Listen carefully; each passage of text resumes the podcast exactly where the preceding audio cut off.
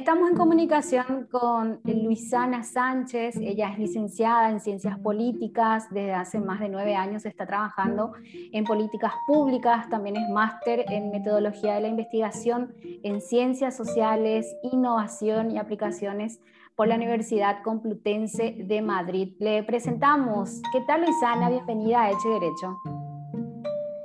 Hola, Vanessa. Hola, audiencia. ¿Qué tal? Muchas gracias por el espacio. Gracias a vos, Luisana. Bueno, queremos saber eh, tu análisis en cuanto a esta crisis sanitaria, social y política que estamos viviendo en Paraguay.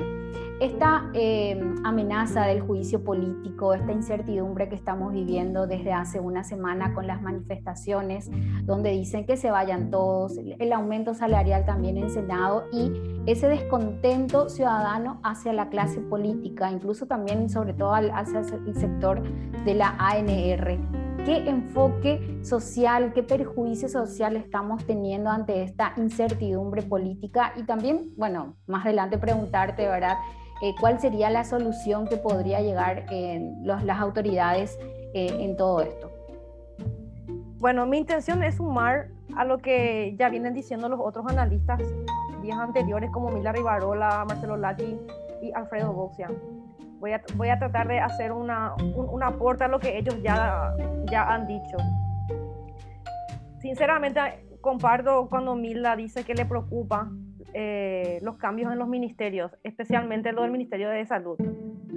Yo no considero oportuno este momento de hacer cambios importantes dentro de los ministerios, ni ministros, ni, ni viceministros, ni directores generales, porque no es momento de poner gente nueva en, en, puestos claves cuando necesitamos un Estado que pueda gestionar rápidamente y eficientemente lo que la ciudadanía está demandando, que son las vacunas y son los medicamentos. No me parece eh, adecuado el momento de plantear inclusive juicio político, porque ¿quién va a venir a solucionar esto? lo que necesitamos es buenos gestores que puedan responder a lo que la ciudadanía reclama. Pero Luisana, te, te, digo, o sea, yo sé que no es la solución, pero ¿qué hacer con esa falta de gestión que justamente se está cuestionando? Desde hace un año estamos en esta cuarentena, llega el primer caso en Paraguay y hasta ahora somos el, el último país en recibir eh, las vacunas por donaciones. Eh, mucha gente lastimosamente murió por falta de medicamentos. Eh, esperar a que estas mismas personas mejoren su gestión o cambiar cabezas, que eso no está bien según tu análisis. Es que esto no es un tema de ahora, esto es un tema de antes, esto es un problema de estructura, es un problema de debilidad institucional. El Estado paraguayo es muy débil, siempre ha sido muy débil y siempre le ha costado eh, ser un buen gestor, ¿verdad?, para dar respuestas a las demandas ciudadanas. Eh, el estado de la, eh, del sistema sanitario es un problema de 70 años, no es un problema de la pandemia.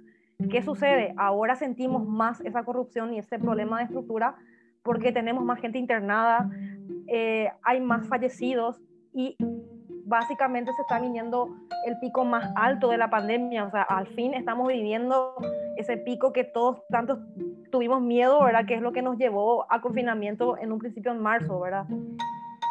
Yo no es que esté, como te digo, en contra de que, de que se hagan cambios, sino que el tema es direccionar los pedidos en este momento, sino llamar a, eh, llamar a, los, eh, eh, a, un compromiso serio en donde se pueda dar respuesta a lo que se pide.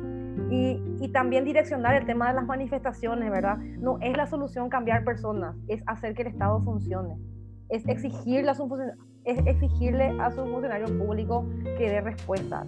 Está bien, hemos sacado a Mazzoleni ahora, tenemos un nuevo ministro, pero tenemos que hacer que, por ejemplo, el Departamento de Logística del Ministerio pueda tener un sistema de distribución de insumos y medicamentos que funcione.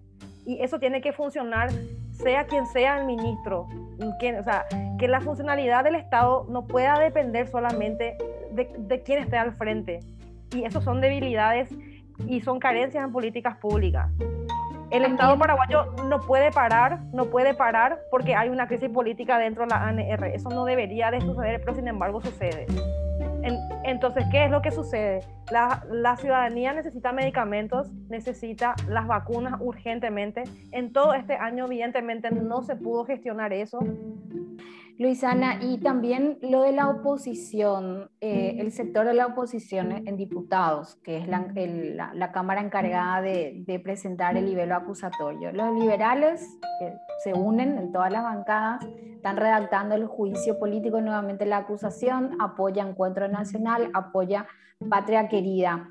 Eh, la oposición, eh, el rol de la oposición también en este momento es, digamos, aprovechar ese, esa crisis para asumir también el poder y el sector del cartismo, ¿verdad? De Honor Colorado, que está prácticamente eligiendo las cabezas.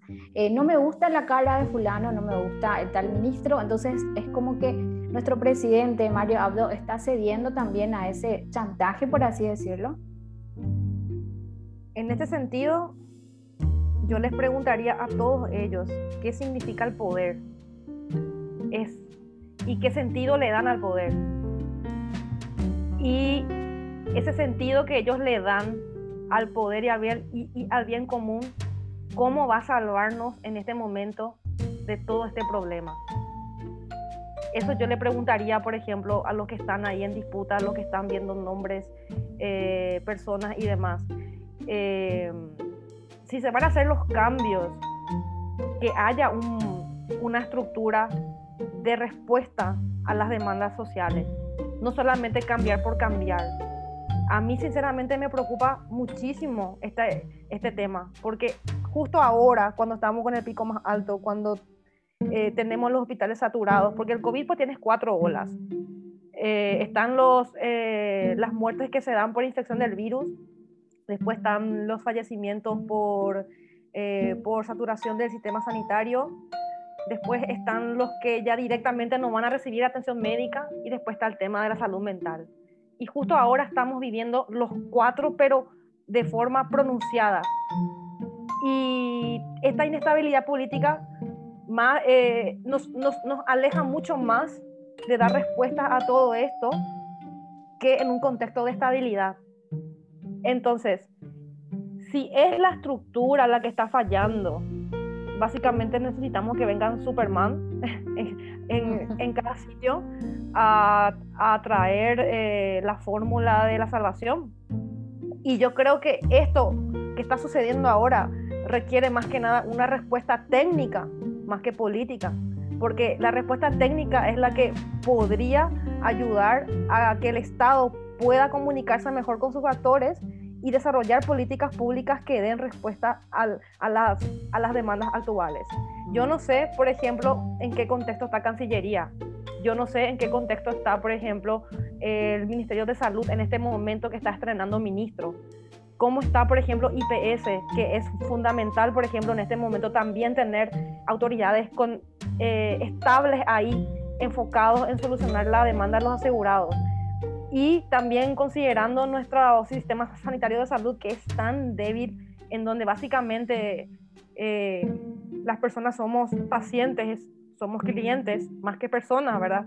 Porque esta discusión en donde las farmacéuticas son las que van a asumir el papel de, de o sea, esa, o sea, ellos son los que van a hacer la distribución de las vacunas. El Estado no está garantizando de esa forma el acceso a la población a las vacunas sino que está haciendo por discriminación. Y cuando la pandemia empezó, el discurso mundial fue que la solidaridad era lo que nos iba a salvar. Y vemos que no.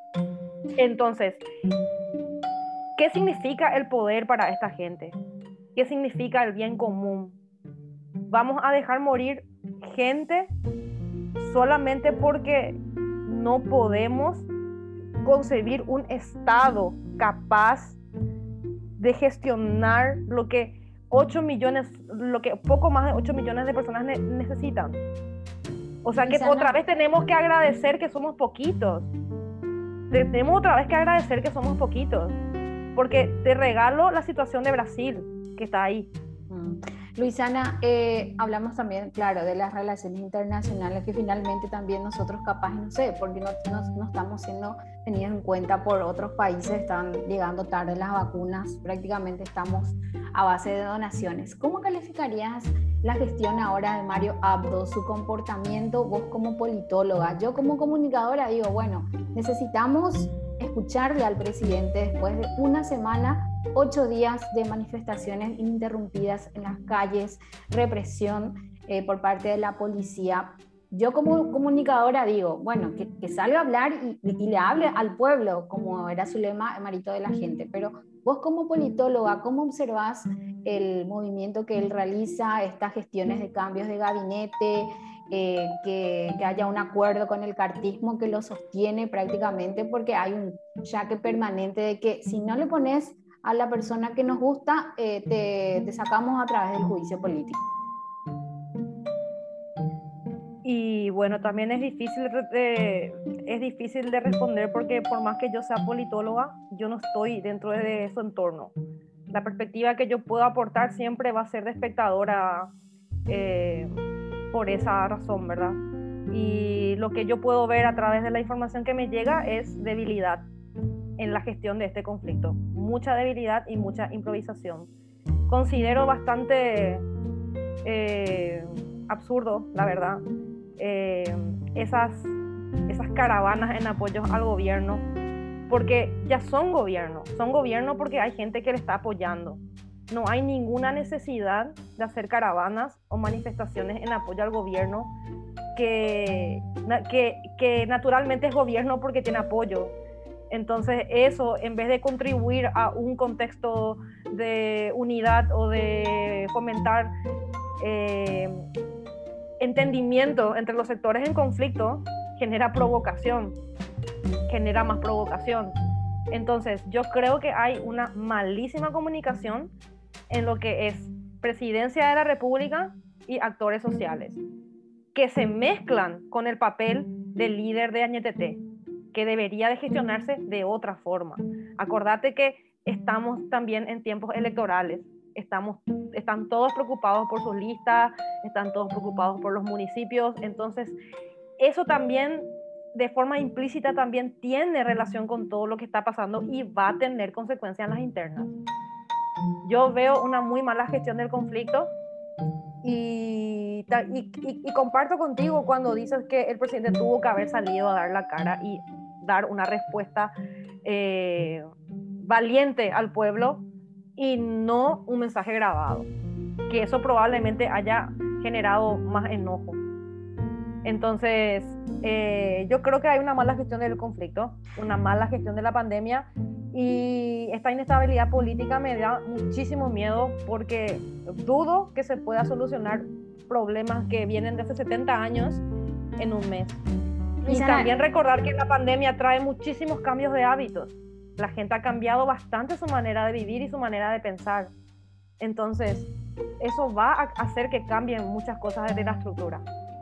Luisana, ¿y vos ves a un partido colorado un poco más debilitado ante esta situación? Sabemos que la oposición también está detrás de, estas manifestaciones, ¿verdad? Y por eso que también van a, la sede de la ANR, los eh, seccionaleros, por así decirlo, ¿verdad? Apoyando la gestión de Mario Abdo. Eh, esto lo hacen en un momento de desesperación. Esto también va a influir, crees, negativamente, digamos, en las en las elecciones que tenemos eh, este año. Yo no sé si en otros países son así de fanáticos, ¿verdad? Pero el Partido Colorado siempre se caracterizó por serlo de esa forma, el famoso seccionalero del que tanto se habla ahora y que genera un poco de repudio por la cantidad de planilleros, las amistades, la impunidad en muchos sectores. Obviamente no son todos así, pero hay una mala, una negatividad, digamos, hacia la imagen de ellos en este momento. Y para responderte esto desde la ciencia debería de hacer una encuesta, porque lo que yo veo, así como te digo, desde mi lugar de espectadora, sí veo, un eh, sí veo una ANR eh, en donde su reputación está afectada, pero también veo a la clase media más comprometida con estas manifestaciones. Y en unas elecciones es la mayoría la que decide, entonces toca hacer un estudio más profundo sobre esto, indagar sobre cambios de hábitos, posicionamiento ideológico y también poder preguntarle a, los, eh, a las personas qué piensan de, de, de, la oposición y de la ANR en este momento con, este o sea, con estos problemas, porque lo que yo veo en Twitter, por ejemplo, también es bastante, eh, veo mucho desprestigio también de parte de la oposición. Hay figuras que ya están muy gastadas, por ejemplo, que no están logrando eh, adhesión ciudadana, sino rechazo, como es la figura de, de, Efraín Alegre, por ejemplo. Entonces, el Partido Liberal está en crisis desde, hace muchísimos años, que tiene que reinventarse, no logra hacerlo. Eh, funciona en dos bandas, ¿verdad? El llanismo, eh, Efraín Alegre. Entonces, eso eh, va a tener, por supuesto, todo esto que está pasando eh, va a tener consecuencias en las elecciones ahora. Eso es categórico. Pero el tema es que más allá de pensar en eso, ¿verdad? Es volviendo a lo mismo que te había dicho antes. ¿Qué significa el poder en este momento? ¿Qué significa el bien común en este momento? Los políticos, en vez de estar buscando oportunidad de acumular poder a costa de lo que sea, deberían de ver la manera de negociar entre ellos y solucionar lo que la gente necesita. Acá no estamos peleando por... Eh, acá está en juego la vida. O sea, está, en, esta pandemia lo que está en juego es la vida. Entonces, ¿cuál es el bien común más preciado en este contexto? Apoyar la gestión, ayudar eh, al que está eh, arriba, no sé, al ministro tal, a tal autoridad, en lugar de estar buscando cambios de cabeza. Entonces, claro, concuerdo contigo, concuerdo contigo realmente. Básicamente estamos viendo un sistema político autodestructivo. Los líderes se están canibalizando entre ellos. Están, eh, la oposición está buscando oportunidades de, de, acumular poder y visibilidad a costa de lo que sea. Eh, bueno, eso es parte de, de, de, la lucha dentro del campo de la política, pero estamos ante un contexto en donde la vida tiene que ser prioridad, la vida de todos los ciudadanos. Y el Estado paraguayo ahora mismo, el Estado paraguayo, porque hay que separar lo que es la parte política de lo que es la crisis sanitaria y lo que es el Estado paraguayo. El Estado paraguayo ahora mismo no tiene cómo financiar otra cuarentena y nosotros deberíamos estar ahora, por ejemplo, en cuarentena eh, estricta.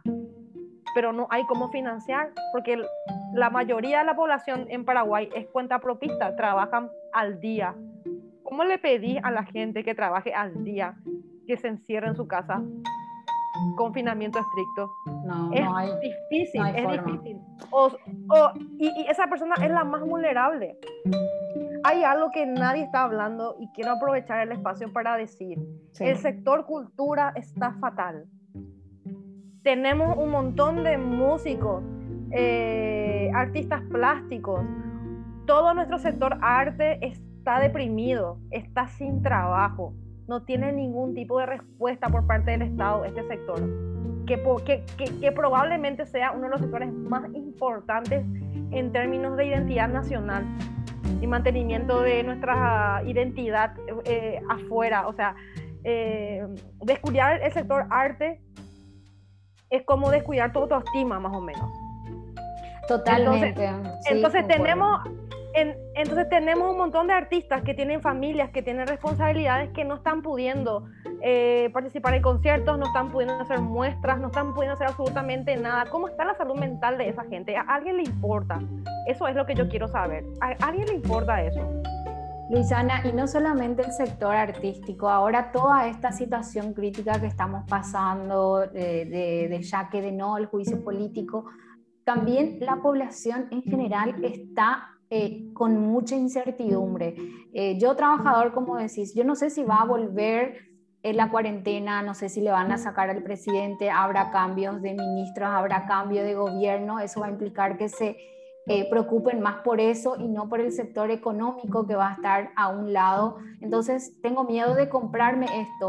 El vendedor que no puede hacer su, su no, no, puede tener ganancias ante toda esta incertidumbre. Y te digo porque lo estuve viendo de cerca, eh, yo cubro tribunales diariamente y ve, vi esta semana, pude observar el poco movimiento que hubo en los tribunales en esta semana, alrededor también que suele haber un montón de eh, ventas en alrededores del Poder Judicial y la percepción que yo tuve eh, fue esta. poca gente comprando. Eh, vendedores preocupados por la falta de venta y para hacer un cierre con relación a esta charla eh, súper interesante que estamos teniendo contigo aquí en Hecho y Derecho, ¿cómo afecta también socialmente esta incertidumbre eh, política y también que todos estén preocupando en quién va a ocupar el puesto del ministro de Salud, quién va a ocupar el quién va a ser presidente probablemente y no preocuparse por el último eslabón, aquel trabajador que está esperando eh, su pan de cada día mediante la venta que tengan en ese día. Te voy a dar una respuesta desde la ciencia, porque mi papel más que nada es, o sea, todas las respuestas que yo te pueda dar sobre qué se tiene que hacer, siempre yo te voy a plantear una cuestión vinculada a la ciencia, porque ese es mi lado dentro de todo esto, ¿verdad? Para darte una respuesta de eso, yo plantearía un estudio serio sobre cambios de hábitos para cada sector económico de la población, empezando por los sectores más golpeados, que son arte, eh, perdona, cultura, entretenimiento y gastronomía. Serían los tres sectores más golpeados dentro de todo esto. Y de estos tres, otra vez, el menos golpeado es, es, gastronomía porque cualquiera puede poner un puesto de venta de algo en, eh, afuera de su casa. Creo que todos vimos creo que todos fuimos testigos, ¿verdad? En redes sociales, que todo el mundo empezó a hacer comida para vender.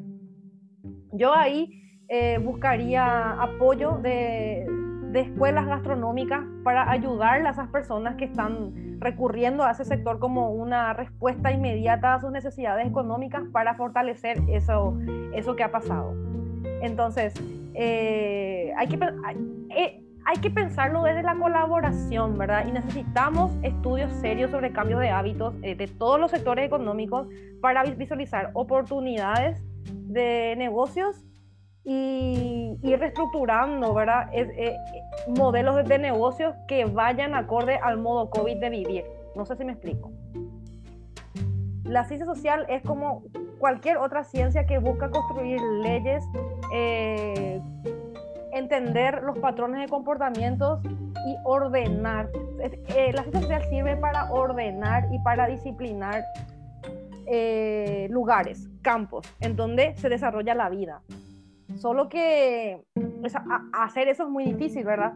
Entonces, eh, toca recurrir más, desde mi punto de vista, a científicos sociales, a gente técnica preparada, líder en cada ámbito, para ir pensando políticas económicas que puedan permitir ir reactivando poco a poco, ¿verdad? Los sectores. Y el Estado tiene que dar respuesta a los que están básicamente sin nada hoy día y, y necesitan hacer cuarentena como todos. Luisana, muchísimas gracias por contactarte con nosotros. Realmente muy interesante esta, esta charla que tenemos contigo. Concuerdo con tu punto de vista. Eh, debemos apoyar, debemos ayudar más que nada en este momento de guerra que estamos viviendo en Paraguay y no ir por los intereses eh, políticos que se están teniendo. Y bueno, por una cuestión de tiempo eh, quedamos aquí, pero te vamos a invitar de nuevo. Sé que tenés una colaboración en un libro sobre derechos humanos, así que me encantaría también hablar en, en algún momento otra vez contigo sobre ese tema. Luisana, muchísimas gracias. A vos un gusto y cuando quieras.